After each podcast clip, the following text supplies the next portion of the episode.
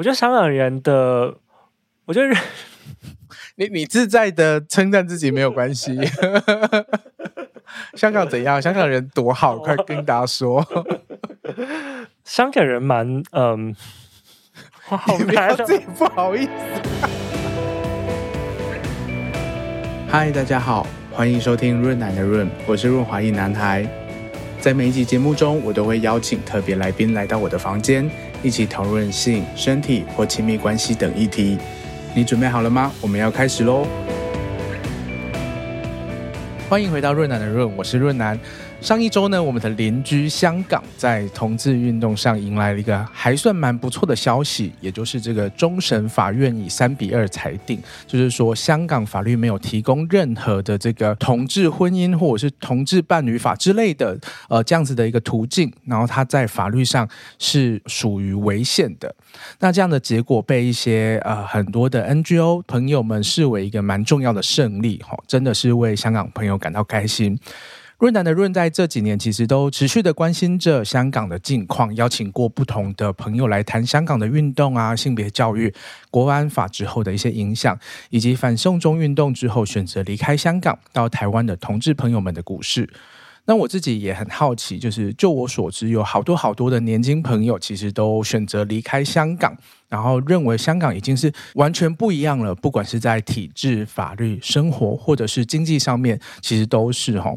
那在香港几乎已经丧失。我不知道这样讲合不合适，或者是我的身份这样讲合不合适。就是香港几乎已经丧失，就是原本的独立性的这个前提之下，然后面对这个中国的步步管控，我自己很好奇，说我们要怎么思考这一次在终审法院对同志婚姻的这样的一个进步的判决。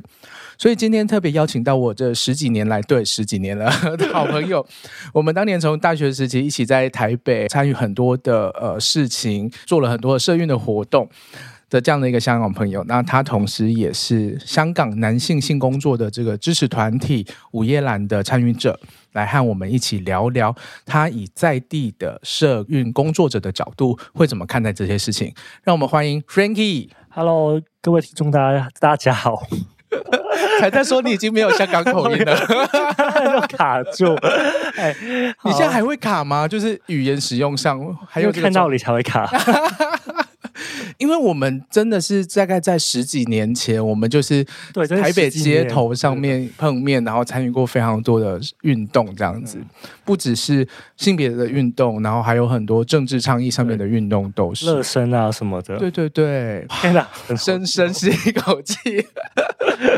所以你在台湾其实很久了欸。对，我大概是二零零六年到二零一五年吧，大概有十年在台湾，然后之后我就回去香港工作。那我在香港就是工作的地方，就是刚刚小博介绍的，但我已经离职大概三年了，但是呃。我们是做一个就是支持男性跟跨性别性工作者的团体。嗯，那也许等一下可以分享一些故事。是是是，对对，我对这个部分也蛮有兴趣的。所以你在香港就是做了大概三年的午夜蓝，那为什么又选择来台湾？嗯，我大概在那边工作了两年，然后之后就二零一九年爆发，然后就开始转去做别的事情。然后当然就是因为很诚实的说，因为香港的状况越来越就是。特殊，跟过去不一样。那所以我们就最后，但因为同时我伴侣也想要就是试着离开香港，因为我伴侣是加拿大人，他也对于台湾其实非常的期待，因为就台湾是第一个就是就是婚姻通过同志婚姻通过的地区嘛，国家，所以他们就很兴奋，所以我们就决定要搬来台湾。嗯，对，我们就搬来台湾。我是去年五月的时候过来的。嗯，那也就是又待了一年多，然后。可是你的那个口音调整的好快哦，有吗？你有被就是像以前刚来的时候一直被说，嗯，口音不一样什么的。有一些人还是觉得我有口音，有些人就觉得啊，完全听不出来。嗯，那就感谢我以前北艺大的训练吧。都是一种表演，没错。所以某种程度上就是意识到说香港不一样了，然后跟很多人一样，就是寻求另外一个可以安身立命的可能性。没错，来到了台湾。诶，那我们来聊一下你在香港的这些经验好了。你在香港应该不止只有做午夜蓝吧？以你的个性，我对你的了解。好，你就挑能说的。你知道我想要说什么？是是是，嗯，好，没关系，我先聊那个香港的性工作合不合法？现在是合法的哦，香港是合法的，合法。然后呃，我觉得形式还蛮多的。然后呃，就是我们最熟悉，可能台湾也很熟悉，可能是一楼一凤或是一楼一笼，就是就是一个房间里面有一个性工作者。然后我们也有，就是比方说是蓝丝，就是按摩院的男师，对对对，按摩它按摩院的形式呢，我相信不会有香港的政府官员听到，算了算了，就是按摩院其实是不能做就是性行为的，对，但是就是如果你需要的话，也许有一些加钱，对，是。对对，懂，大家都懂，大家都懂。哎，我对这个一龙一凤或者是一楼一龙这件，哎，到底我我讲对吗？对对对对，一楼一楼，对，就是有点好奇。你说这样的形式是合法的，但是那一间房子要跟这个工作者是搭配在一起的吗？没错没错，就是这个空间里面，就是只能有一个性工作者在工作。那如果只有一个性工作者在里面工作，他就是合法的。它是需要被登记的吗？不需要哦。对，我我不用被视为说这个空间它被政府管控为是一个性工作的场所。不用不用，男性性工作者就是比较特殊，因为就比较少聚集在某个地方，嗯、但是其实女性的性工作者是还蛮聚集在某些地方的，就是一一栋楼，然后你就可以一个一个去敲门。对，小时候听到的故事是这样，对对对对。但是男性呢，就反而不太一样。他可能我们之前去，因为我们最近出了一本书叫《午夜男男》，然后你可以在台湾的飞地书店买得到。嗯，然后我们就采访了蛮多台湾呃香港的性工作者，然后。其实我们去采访的时候，发现哦，原来他们的工作场所真的很特别，嗯，的平凡。嗯、就是一进去真的是一般的住所，一打开门是哎，这是客厅，然后房间，然后厨房，非常完整的一个就是可以住在那边的地方。但他就在一个非常平民的大楼里面，嗯嗯，可能隔壁的人也不不知道他是在卖淫的，嗯，而且他的遍布的。地区也都蛮广的，我知道有一些在深水埗，有些在元朗，就是比较郊区的地方，各种地方都有。嗯嗯嗯嗯嗯，所以他们是直接可以说我要什么样的服务吗？因为异性恋如果去找女生的话，他的那个服务的项目可能是比较固定单一的。可是我要怎么知道说哦，这个师傅是一还是零，还是我可以做到什么程度？我觉得通常都是可以讨论的，而且那个讨论的方式蛮。不一样，因为我听说，就是女生的话，她们有一个很像那个菜单，你就可以勾你要什么样的服务。哦、你可能先进去，然后坐在沙发上面，然后有一张表可以勾勾勾这样。对，对，他大概知道，就或是他有个表，就是他大概让你知道，就是什么呃，就是口罩大概多少钱，然后口罩不带套要多少钱，啊、然后大概做什么可以就逐个逐个加上去。但是男性性工作者比较简单，其实就是按摩，然后跟 happy ending。嗯，然后通常呢，我觉得本地的，因为香港毕竟就是一个跟中国很靠近的地方嘛，那所以香港性工作的不能说只有中国香港，然后很多国际的外国的性工作者也都会来香港。然后当然了，就是呃，只有香港居民的性工作者是合法的，嗯，然后其他其实都是不合法的。但 whatever。那基本上其实就只有就是香港本地的性工作者比较注重在按摩，嗯，那就是说自己是技师，然后就好好的按摩。然后如果大家看得上，就是觉得 OK，他们就会做接下来的服务，就是帮你打出来。对，但是有衣领吗？呃，要看，就是看大家是否和演员。哦、对对对，我因为我听说，就是有一些技师老师傅，就是说哦，因为他们就。不 match 就顶多就是用各种技术让它射出来就算了。Uh uh. 对，但我觉得中国来的反而就是很积极的在一零，可能就觉得啊，赶快处理完这个，我们就可以再做下一个这样。嗯，所以有一些不一样。我之前在香港的时候，因为也想说我要来理解各个地方 的服务，所以我有我有去按摩过一次，嗯、然后。真的按摩院吗？还是一对一的？呃、一对一的，就是就像你说的，好像在旺角，哦、然后就是从某一个小小的楼梯走上去，然后下面都是店铺嘛，嗯、然后走上去到某一个房间这样子，然后洗个澡，然后就按摩这样，然后的确也是，就是会觉得说他就是让我感觉就是打定主意今天就只有按摩。然后就是如果要就是 happy ending 还要额外加钱，我不知道这是不是正常流程，还是我被坑之类的。那蛮正常的，就是说他可能比较有弹性。他如果去香港的按摩院啊，或者按摩技师，大家都会 expect 有 happy ending，但是他不会包括在费用里面，啊，就是你要额外付钱这样子。对对对，我后来没有。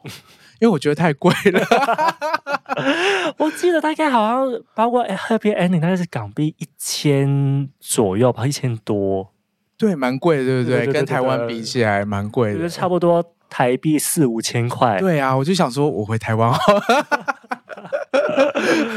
对，就是一个蛮有趣的经验，因为我之前在访谈的时候就会知道说，其实香港的这个呃，因为地狭人稠嘛，然后居住空间也相对是比较少啊、呃，比较小的一个状态，所以所以就是整个服务的流程或服务的空间跟台湾其实是蛮不一样的，非常有趣。那你在午夜懒的时候，主要就是在组织这些男师们吗？呃，组织男师，然后也会组织这跨性别的性工作者。然后我觉得我们比较 close、比较 friendly 的，其实是跨性别的性工作者。嗯、他们不就不是做男师了？哦、呃，他们也是性工作，然后但是他们就是可能做了一半的手术，很多都是呃国外来的，可能是菲律宾或者是印尼也有，然后很多不同国家。然后他们可能就是因为他们本身的国家没有包含就是性别转换的手术，嗯、所以他们得要就是筹了一个手术费。所以他们就会特别来香港，因为香港的钱比较多，嗯、所以就为了筹手术费，然后就把希望可以把整个身体的手术做完，这样。所以他们应该是会去那个楼凤那边，不会、欸，他们是特别的客群啊。对，然后他们跟我分享的故事都很有趣，我觉得比一般的男士有趣很多。告诉大家，因为譬如说有一个很厉害的姐姐，我有一次去。拜访他，他就自己住在饭店里面，他就是会包了个饭店一整年。嗯，他就是因为他的生意非常好，我一打开他有十几双、二十几双的高跟鞋，然后他就是说，我其实只需要跟别人吃饭，他们就会给我钱的。哦，然后有一些就是专门做女王的女王，嗯，对，我一打开，他说那些工具之多之齐全，就说好厉害哦。哎，那他们这些找生意是用就是网络上面吗？对，但我觉得我们当时的，我当时工作知道的那个媒介可能就已经 不太存在了。嗯，就他们原本就是有一个网站，比较像是美式的，比较多是找他们的，但是现在可能慢慢也比较多，可能是用呃 Grindr 或是 Twitter 来找。嗯嗯嗯，就直接用一些 App 就可以联系到他们，然后找到之后可能再换一些个人的联络方式。哦，真的就是原子化了，就不需要再靠这些大型的网站。嗯，然后我觉得中国的性工作者也还蛮优秀的。嗯，我唯一记得就是有一次，因为我们就是所谓组织他们嘛，然后我们就是会提供一些服务，然后譬如说检测啊或是什么的。然后一个比较香艳 的经验就是说，我们在办公室里面，然后就没有人，然后他就是他说想要来做检测，一个很壮很。非常的，我觉得很肉欲跟很色情的一个技师，然后比我高很多。然后他在做检测的时候，就一直在用各种方式挑逗我，譬如说用腿啊，然后就言语就是说啊什么什么之类的。然后，就我就觉得啊不行，就是我就是还是要我的 professional，我就把检测做完。然后我就因为我们是小房间嘛，然后我想要开门的时候，他就把我抱进去，然后就在磨蹭，然后就啊。我要怎么办？你 要挣扎，因为其实是舒服的嘛，是其实也想要。对，但是只要不是在这个环境里，就会说 yes 这样。对，但是因为我的有一个伦理的过不去的地方，就是我们啊其实我们的工作场域其实蛮开放的。我们的这个共识就是说，我们要去就找这些技师来嫖是没有问题的，但唯一的问题就是要付钱哦。就是我们不能因为我们的工作性质而白嫖别人。但是刚刚那个处境就是。就是我要不要付钱呢？就是他是一个，他是个生意，还是他只是一个私下的约会？你也无法判断他是怎么想的，说不定他也有可能想要从中获得一些更多的资讯或者是什么的。对，哦，所以那次就没有发展下去。那应该要换个联络方式吧？有吗？没有，所以你就把他拒绝了。对，磨蹭到什么程度啊？怎么办得到？对，但是哎呀，就是我觉得我以前在工作的时候，很多就看到很多帅哥，然后很多的这些小故事，但是我觉得都因为卡在我这一个，我觉得我是个专业的工作人员，嗯、所以我不能去做这些事。假如是我，我可能也也会拒绝啦，就是 keep simple，就是后续有可能更多的麻烦，就更多的成本这样子。哇，那那你其实在，在呃香港做这样的 NGO 组织工作，其实你现在在台湾其实也是做在 NGO 里面工作。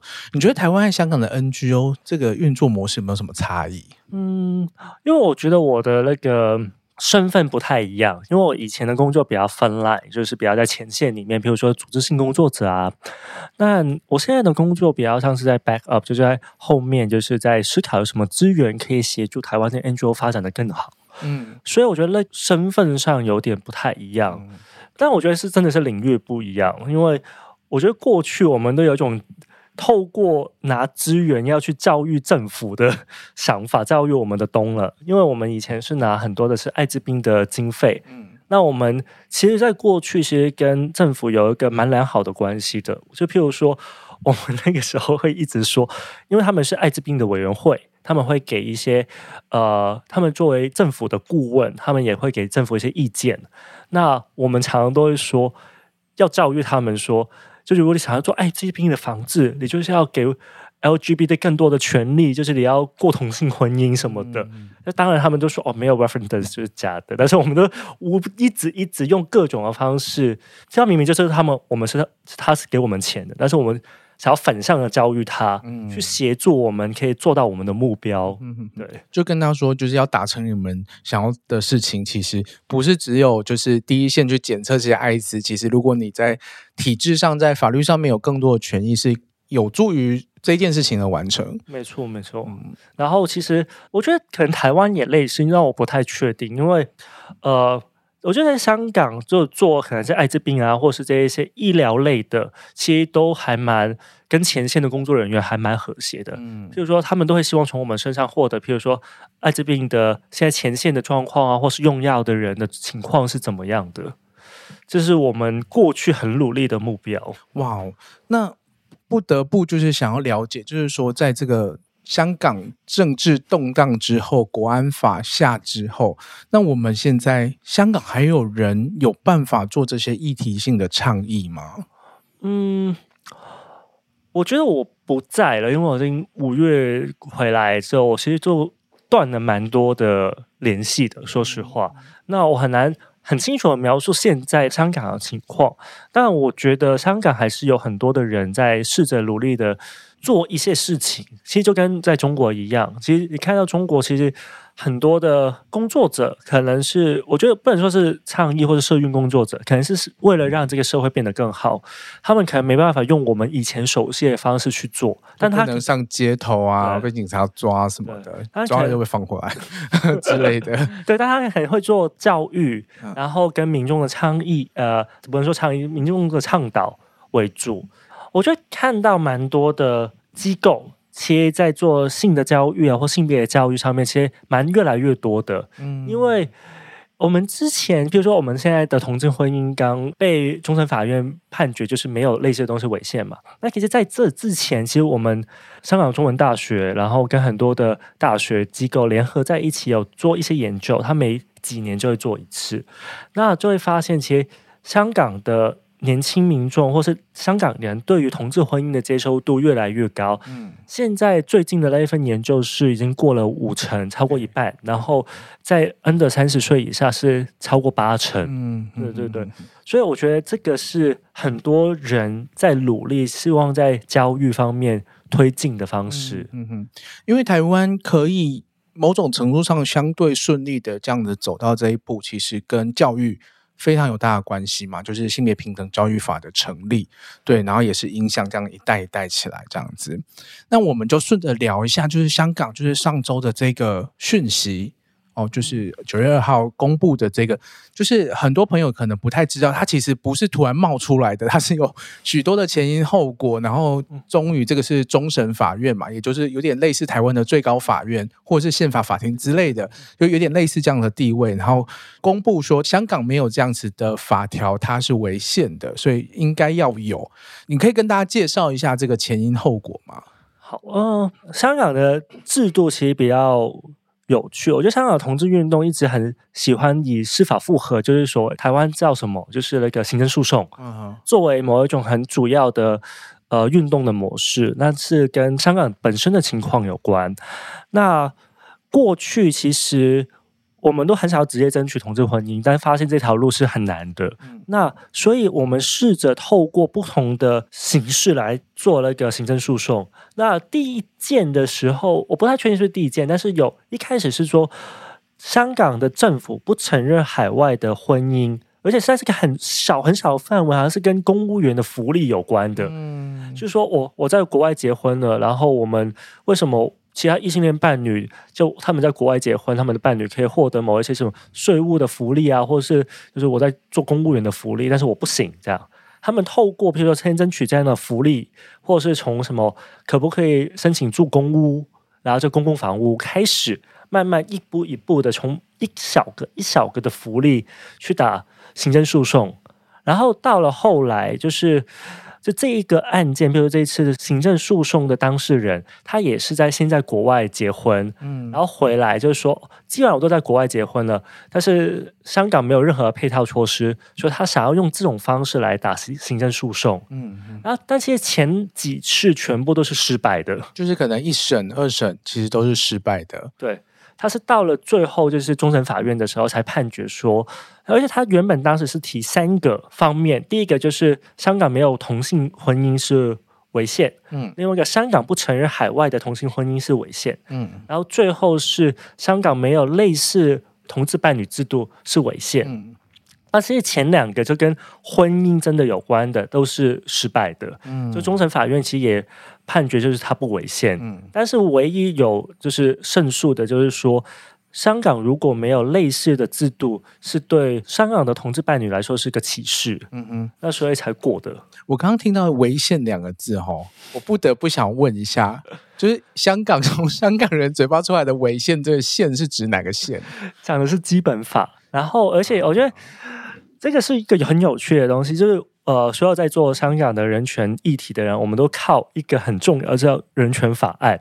那其实是九七年之前，就是英国九七对，就一九九七年之前，就是应该在那个那个时期留下来，因为希望就是更完整的有一些人权的保障，然后跟把一些国际的联合国公约就是落地化而产生的人权法案。你是说在英国离开之前？赶快设立的吗？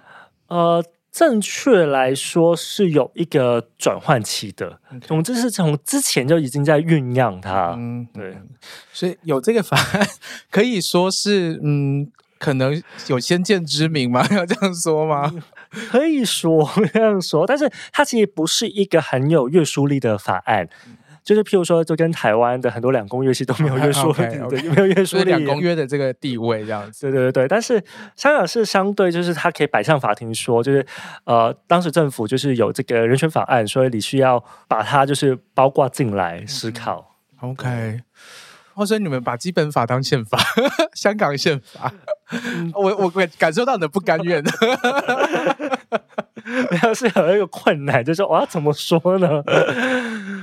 那这样子的宣布之后，就是终审法院这样宣布之后，你判断就是你观察到这个啊、呃，香港的同志社群或者是运动社群，大家反应是怎么样？我觉得蛮有比较 radical 的意见，但是也有相对开心的意见。那时候就开心就比较。大家可以理解，就大家就说耶过了，就是我们就有可能获得呃类似同志婚姻或是伴侣制度的东西。然后，而且就是有律师，其实，在当天一出来就有个记者会，有律师的呃表示说，其实希望或是他觉得，如果这个伴侣制度没办法跟婚姻制度很类似的话，其实以后可能会再有类似的诉讼发生。所以比较乐观的人会觉得哦，我们会获得一个类似跟婚姻相关的东西。但我觉得比较保守一点点的人会觉得，因为我们还有两年的时间，不确不确定他怎么立法。嗯嗯嗯，那而且因为现在的立法院里面，香港是立法会了，他们的保守的声音还是偏多。是，对。那所以我觉得，究竟那个法要怎么立？然后，其实这个流程通常会是说，政府提供一个法案，然后透过立法会去通过。但其实政府也是偏保守的。嗯、那所以究竟会怎么处理，也不知道。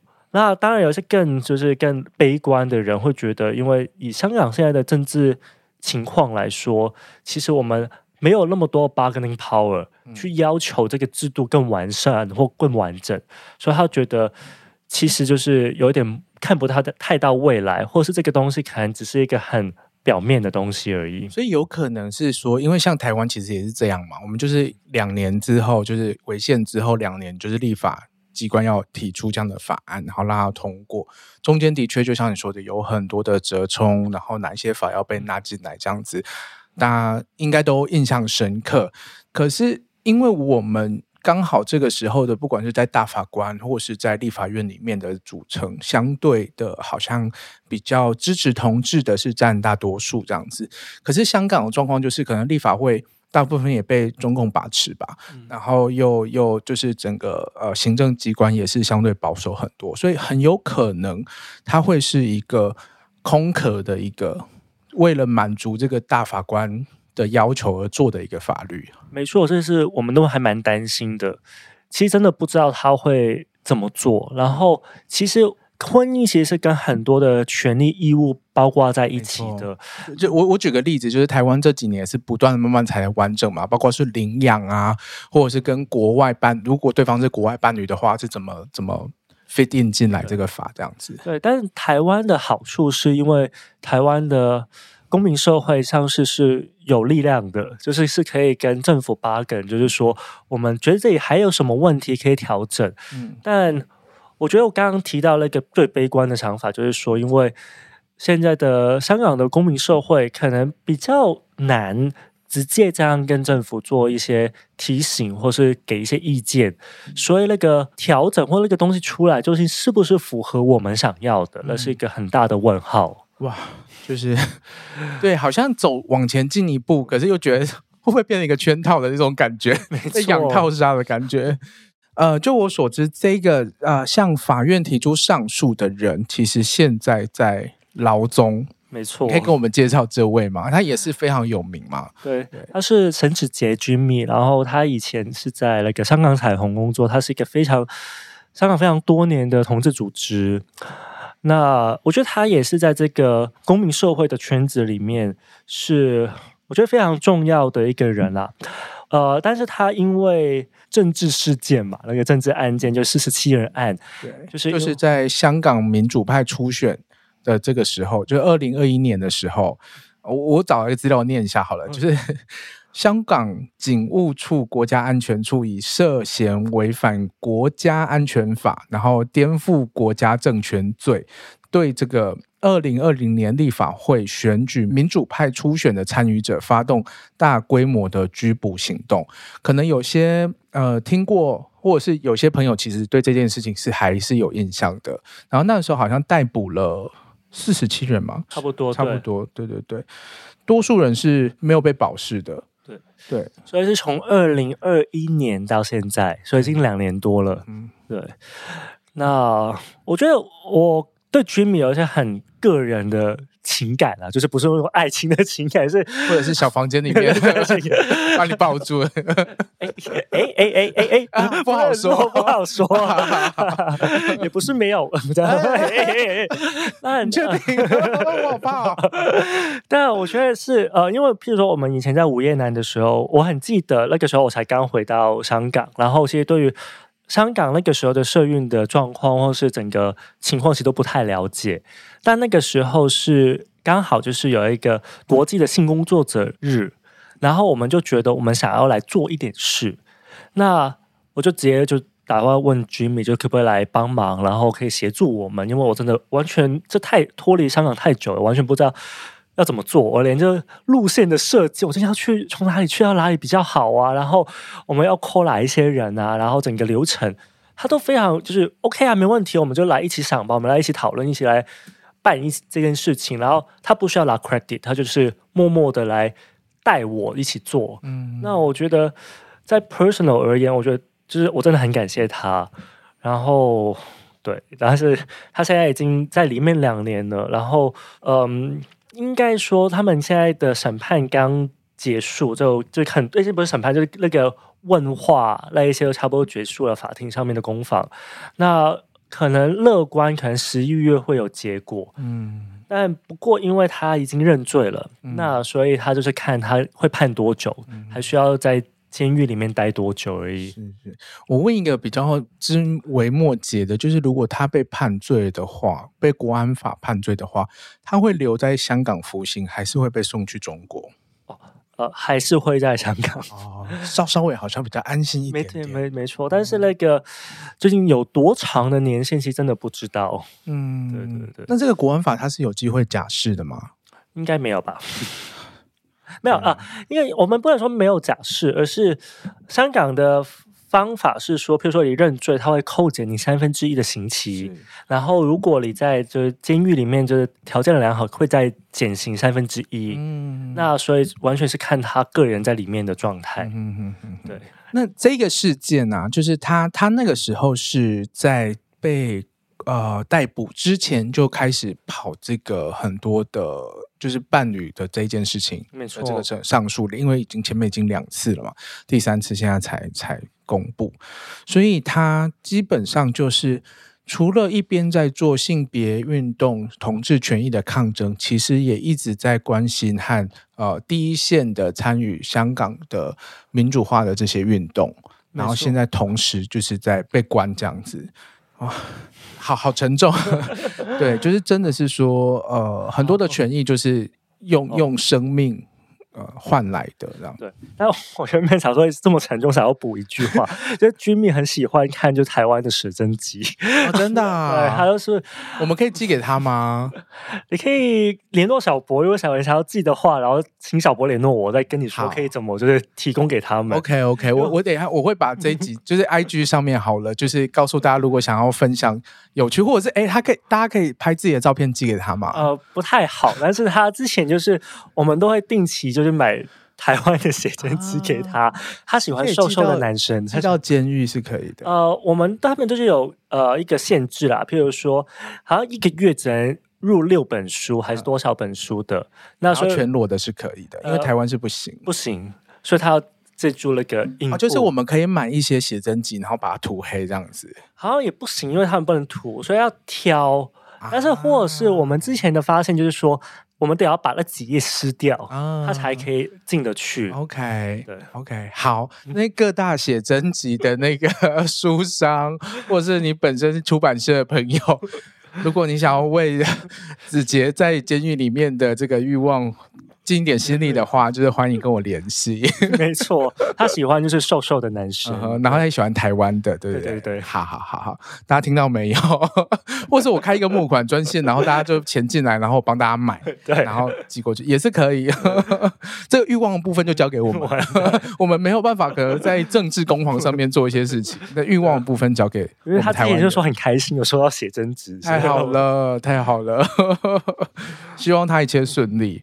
那现在在那个四十七人案之后，我记得好像我就比较少听到香港的这个民主派的运动的声音，是一个很大的冲击，然后让大家已经可能要先休缓一阵子。我觉得是很呃，就是国安法嘛，就是国安法是个很明显的一个控制，然后所以我觉得我们这没办法做任何事。嗯，对。我觉得不能说是熟悉，而是我觉得大家都还在思考说，我们可以做一些什么，然后我们可以为了某一些自己的理念，然后做一些什么样的事情。可能最好的事情就是先保存好自己，先让自己就是安身立命。嗯，然后我们这我觉得在香港，我觉得很多人都是以捷克的 那个时代作为一个很，就我们都会有很有感觉。比如说你在捷克，其实也不是。一两年就可以结束了，它是整整就是二三十年的时间，慢慢的收复，然后先安身立命，好好养好自己，然后我们维持了某一个让这个社会还是可以慢慢往前进的方式去做一些事情，啊，大概是这样。但是我觉得，虽然是这样说啦，但是我觉得整个香港的社会还是很高压的。嗯，我觉得很明显就是因为很高压，嗯。最近，譬如说，最近就是香港的一个支持抗争者，过去支持抗争者，我们那个时候他们是不是说支持抗争者，而是支持因为反送中运动而被迫害到的人，可能提供一些法律啊、医疗啊的资源的一个组织，叫六一二人道资源基金。然后就是最近，也就大概三个月的时候，也被收捕。就他们好像是前年还是去年的时候已经停止运作了，但是。直到最近的时候，政府才开始在收捕他们。嗯，而且他捕的就是逮捕的，不只是就是工作人员，他还逮捕了一些联系在周边的一些团体。嗯，那我觉得这个压迫是很明显，而且是一直接踵而来的。嗯，就是以为好像没事了，然后突然又又开始动作了。对，应该说他们一直都有在动作，嗯，但。可能因为我觉得在香港监狱也没那么多人，我觉得也是，我觉得应该不是香港监狱，而是因为被捕的那些人都已经不是所谓的社运明星，或是人所广知的，而且香港的媒体也都慢慢的越来越少，就愿意报道这些类事情的，嗯、那所以我们都比较难看见他。嗯嗯嗯嗯。就这些事情，当年我们就是在遥远的隔了一个海峡的台湾这边看的发生的事情，它其实没有结束，它后续好多好多的还持续的进行当中。就所以前几年，呃，去年我们有访小五嘛，就是一一批来到台湾的这些男同志。那就我所知，小五现在也离开台湾了。所以那个时候，你自己的观察就是会有很多的香港，不管是年轻人或者是不同年纪的人，其实都。有办法的都离开台湾，呃，离开香港了。对，还蛮多都，就很多有一些可能就是真的被被捕过，那觉得要真的很不安全，所以要离开。那有一些是，呃，年轻的可能真的是觉得这不是他们可以发展下去的地方，或是他们有做一些事情，但是没有被捕，所以为了安身立命和安全，所以先离开。然后也有很多的可能是中产阶级，或是已经有妈妈、爸爸就有小孩的，那他可能就是。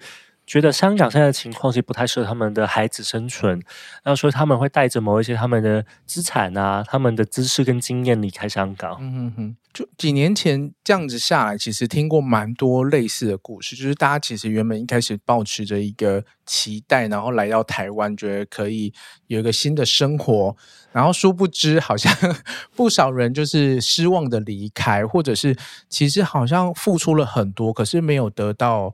呃，相对应的就是期待，比如说可以拿到居留啊，或者是什么的。嗯，我觉得有很多不同的面貌。我觉得的确很多的是卡在，譬如说能否居留、能否定居的层面。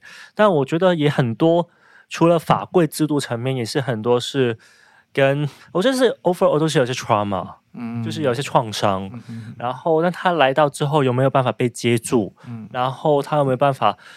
治愈自己，或是有没有一些资源去协助他留在这边？我觉得都有很多的原因导致他们可能真的没办法再留下来了。嗯，对。我今年写了一个剧本，然后有拿到台北文学奖，然后其实也就在写这一些的人，因为我觉得我在写一个就是。也是就是从香港来的抗争者，然后怎么寄信回去联系过去的朋友，就不要说太多别人，就说我自己也好。就是我觉得从去年来到之后，我觉得很多的时候其实都无法发声、无法说话，因为你觉得会背叛了自己过去的战友，然后也许觉得啊很幸运可以留下来台湾，但是过去的战友怎么办？嗯、那他们可能也都面对不同的风险。那我觉得这一些 trauma 是。很难去消化的，也很难经历或度过它。然后有一些比较有能力的人，可能会在想说：“我可以在台湾做些什么？”当他到这一步的时候，他开始就卡在一些法规或是一些没有人脉、没有 connection 的情况之下，他会更挫败。嗯，那于是他们可能就会觉得，那好吧，那我觉得可能去英国或去加拿大，他们可能有更多人可以借助他，嗯、也许在那边可以有一些东西可以做，所以就会过去了。嗯、那个差异是在于说，英国和加拿大他们对于难民或者是移民这件事情是相对台湾友善很多的吗？还是因为因为我知道英国跟香港的关系，所以很多人其实有像英国的这个身份。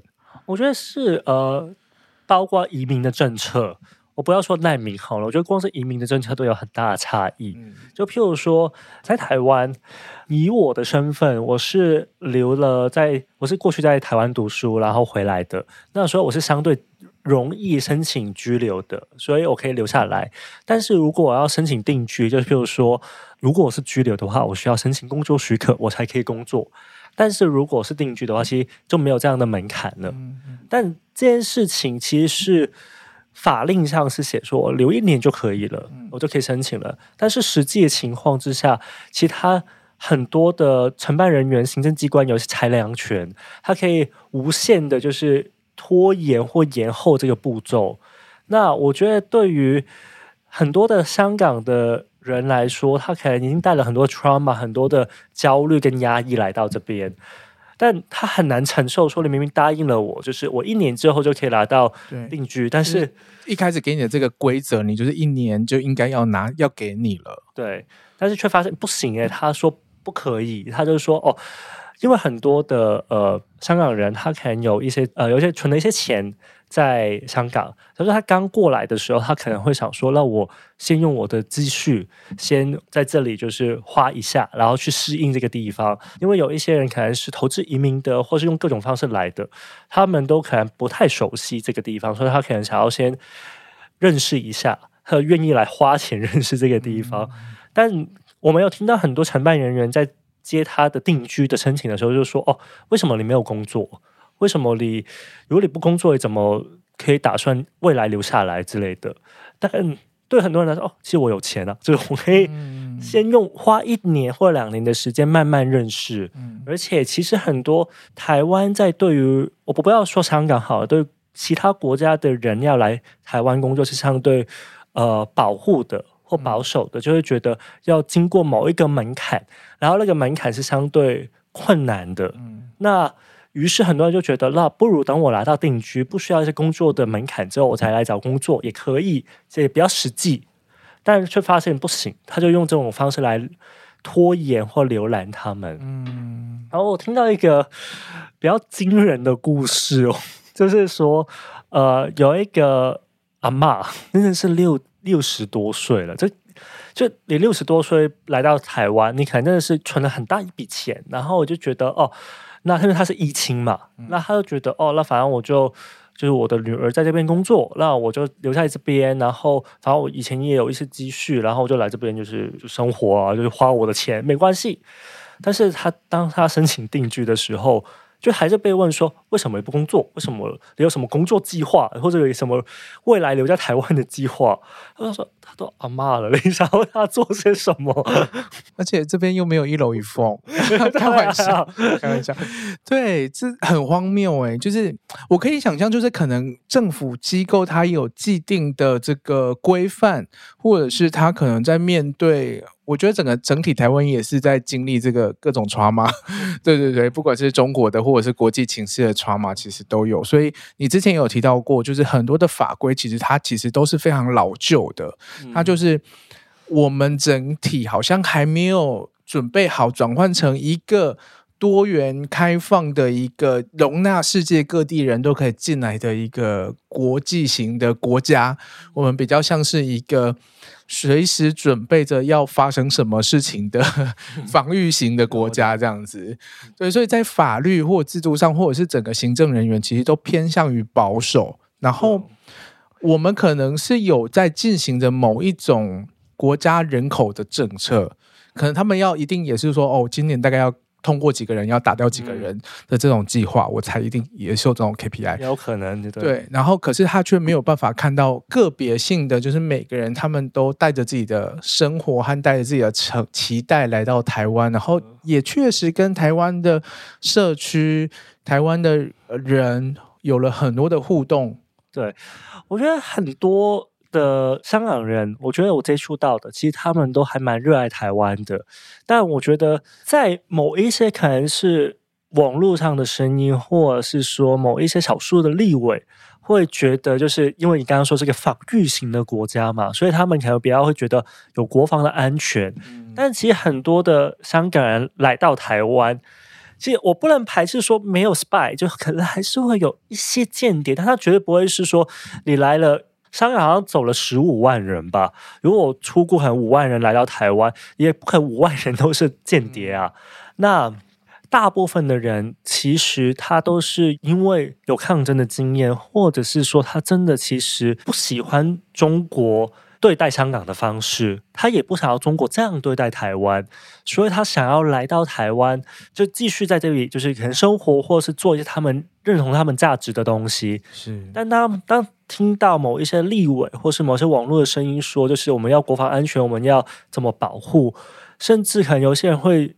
受到某一些言论会说他们都是间谍之类的，他们就需要怎么怎么样？那我觉得是还蛮受挫的。嗯，而且很多的真的，尤其是三十岁以下的香港人，他们可能真的是有很多的 trauma，很多的创伤，他们真的是在前线打完一轮，然后才来到，但是来到之后却被某一些的立委或政府的机关官员提醒的时候，我觉得那是真的很。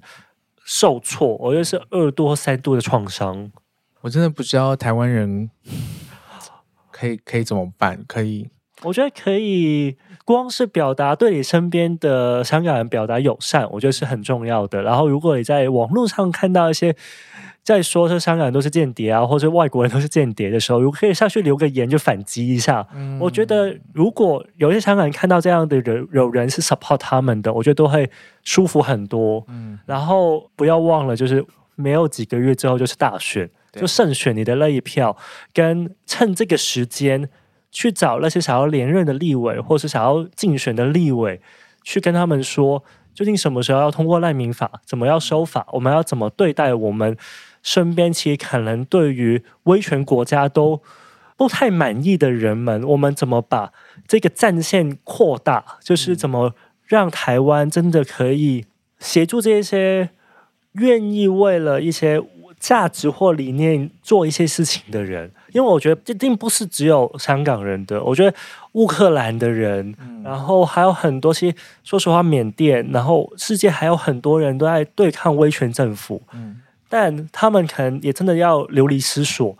那如果台湾这些人权立国，或者台湾真的想要变成某一个国际的城市或国际国际型的国家，真的是想要为了这个世界发展的尽一份心力的话，我觉得台湾是很有条件去接纳这些人，然后一起想一想办法，去不管是为了整个世界的民主和平，或是为了台湾本身的发展，可以想一想怎么留下这些人。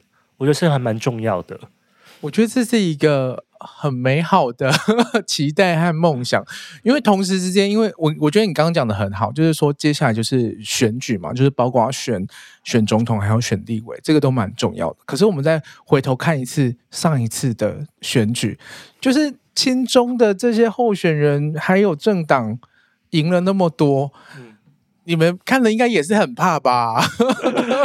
我自己都觉得 what the fuck，就是就是我们就是整整个岛内都还在处于这一种，就是好像大家还没有一个共识的感觉，没有一个很好的呃一个我们就是一个怎么样的国家的的一个结论出来，我们好像还在挣扎，还在磨合，还在抵抗内部很多的殖民下来的这些焦虑。嗯，对。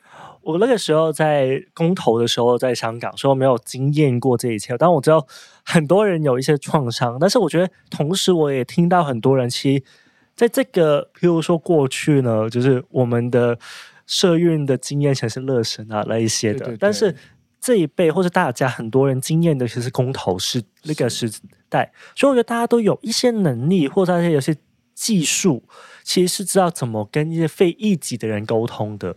我觉得。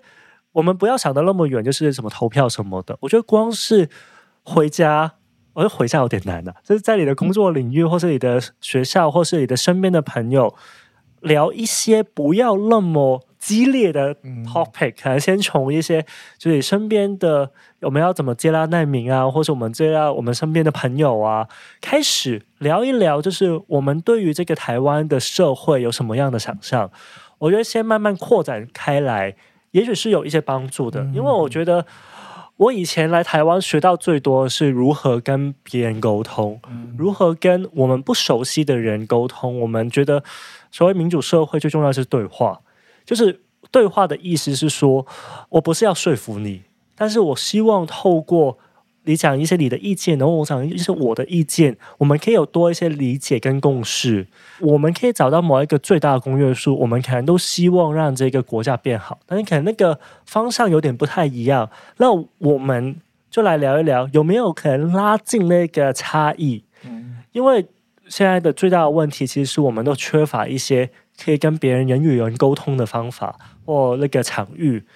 那如果可以的话，跟你身边的台湾的或是其他国家的朋友聊一聊天，我觉得那是蛮重要的。嗯，好。诶，那香港的朋友来到台湾之后，大概有什么样的聚会，或者是有什么一些比较具体会想要一起做跟台湾社会对话的这个组织吗？诶，有。过去八月的时候就有一个香港节，但刚过了。然后其实香港还蛮多的，因为香港很多人就离开香港了，所以。其实大家都开了很多不同的餐厅，嗯，请大家好好的去，就是去吃一下，去支持一下他们。然后，也应该有个有个美食地图的东西吧，应该有吧。而且应该还要分蓝黄店吧？有，但是他这边没有在运作了。哦，对。但是我觉得真的多了很多很多的香港餐厅，嗯、然后我请大家去支持一下小店。OK OK，对对对，就是你可能在街角突然发现，这边怎么开了一间就是港式的餐厅，然后说不定就真的是呃从香港来的这些香港朋友然后开的这样子。对对对，啊，啊，香港人都会煮菜哦。呃、欸，好吃吗？我在想，我我自己考虑是，如果我离开台湾，然后去 去温哥华，然后我要自己开一间台湾小吃店，我觉得我可能也是办不到。我觉得要我开性工作者店，可能比较快。我可以介绍，就是 就是温哥华是加拿大的 客户给你组织给你，因为也蛮有趣的。很多香港人如果有准备要移民的时候，其实香港有一个补习班是专门教你怎么做菜的，就是准备为了移民的人去做。这个是以前就有，而不是为了这这一段。从走期之前，就是很多人那个时候就是因为要就回归中国嘛，那所以就是会准备离开。对，对，对。有一波，其实那时候就是台湾也接了一批，然后都是很有名的一些港式饮茶，在台湾其实就是这一批没错发展出来的。对，在东区那里有几间，对对对对，月香楼啊什么的。对，我觉得香港现在蛮也蛮多很多很好吃的餐厅来到台湾，然后我上次吃到一个非常好吃的是在高雄，然后台南也很棒。嗯，对你再跟我分享几几间，然后我就。就去吃给大家看，嗯、好，再跟大家分享这样子。大家其实可以把它想象，就是这些餐厅或者一些点，好像都变成一个小小的据点哈。就是台湾人可以去这些餐厅，然后去呃认识一下在地的，就来到这个地方的，想要在这边呃长久扎根的这些香港朋友，可以认识一下，然后就两边就可能有更多的互相的理解这样子。对，而且我觉得还是得要说了，我觉得不一定是，不是每个香港人的呃。国语是这么流利的，嗯、那所以如果可以的话，就不要害羞。如果听到他讲广东话，就不要害羞，可以跟他打个招呼，聊一下天。嗯、然后就是讲慢一点，你也包容一下他，可能讲话没有那么字正腔圆。嗯，但是也可以协助他，就是多认识一下台湾。嗯，因为我觉得很多香港人其实一开始来到，其实真的也不太很多的细节，其实真的不太熟悉，尤其是交通方面。嗯，对。所以需要大家的介绍跟，毕竟我们是行人地狱嘛。OK，哎、欸，那你自己就是因为你一直其实都在性别圈嘛，就是呃认识很多就是同志朋友。那你来的后来来的这一年之后，或者是呃，你有没有认识一些来台湾的这些 gay 们？大家都还好吗？他们在这边会有什么交友上面的困困难吗？还是其实？大家都很喜欢香港屌。没有，我觉得的确就是因为外国人的身份嘛，那当然不要吃吃伤，嗯，就尝个鲜。对对对对，没错。但我觉得。哎，如果可以跟香港人交往，就交往一下哦，真的、哦，对，因为我觉得你就交往一下就好嘛，就让他们认真的交往。没有，因为我这真的只是说，我觉得香港人的，我觉得你你自在的称赞自己没有关系。香港怎样？香港人多好，快跟大家说。香港人蛮嗯。好难，自己不好意思。我只能说，因为可能有些香港就是比较多，就是吃过比较多不同国家的人，因为毕竟香港就是可以认识很多国际性的，然后所以我觉得，如果就是想要尝试一下不同就是技术和技巧的话，也可以试一下，合理耶，对，很合 理。我好像没有认真的跟香港人做过。